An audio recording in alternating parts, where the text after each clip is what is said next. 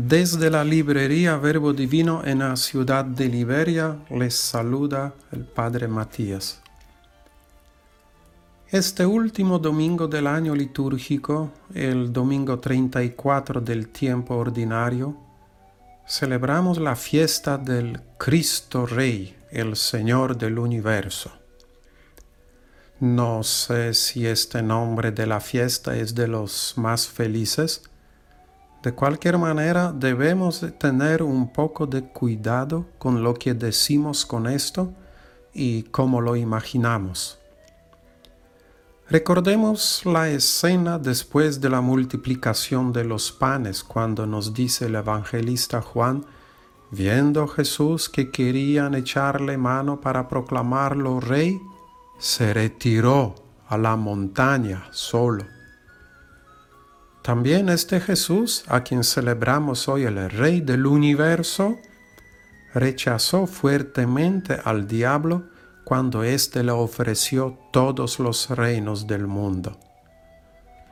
Y a sus discípulos Jesús les enseñaba, como ustedes saben, los que se consideran jefes de las naciones oprimen a los súbditos y a los altos oficiales abusan de su autoridad pero entre ustedes no debe ser así. Al contrario, el que quiera hacerse grande entre ustedes deberá ser su servidor.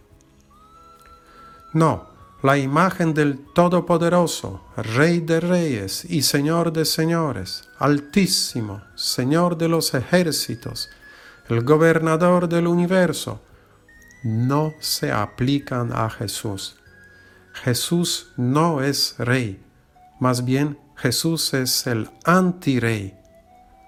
Por eso no es bueno que lo imaginamos con atributos de reyes de la tierra. Jesús es la compasión, el servicio, la entrega, y eso no caracteriza a ninguno de los reyes de la tierra.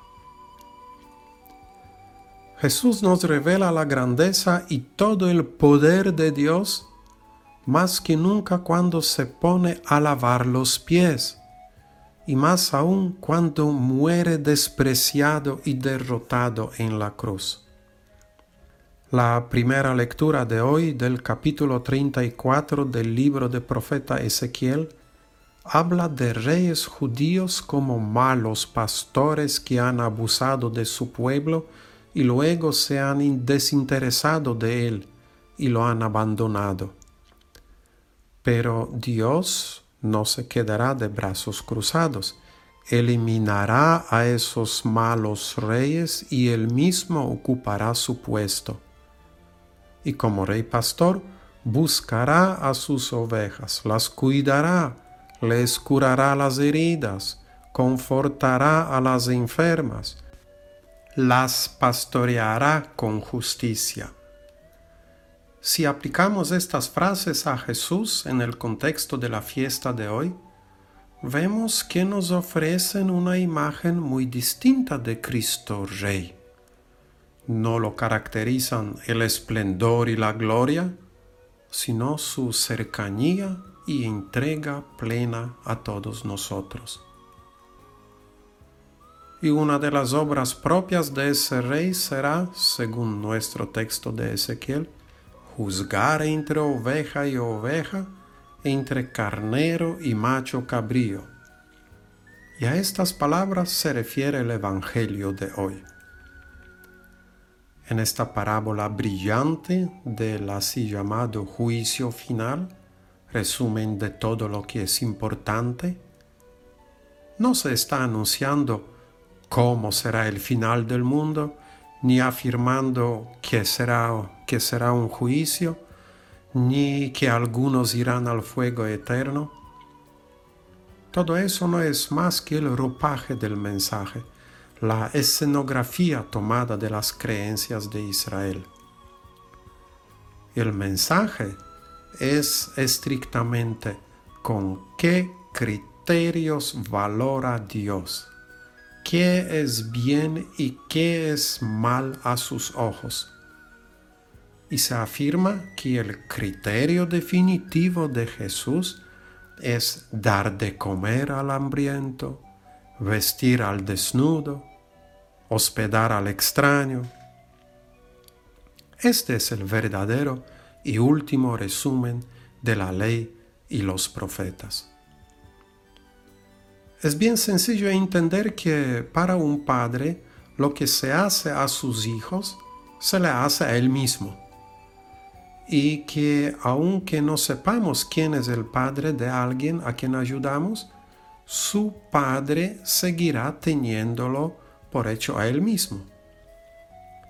Así Jesús nos enseña que el Padre considera como suyos a los que se han portado con sus hijos como si fueran hermanos se conozca a Dios o no se le conozca. La parábola, por tanto, contiene un mensaje revolucionario y subversivo para el mundo religioso.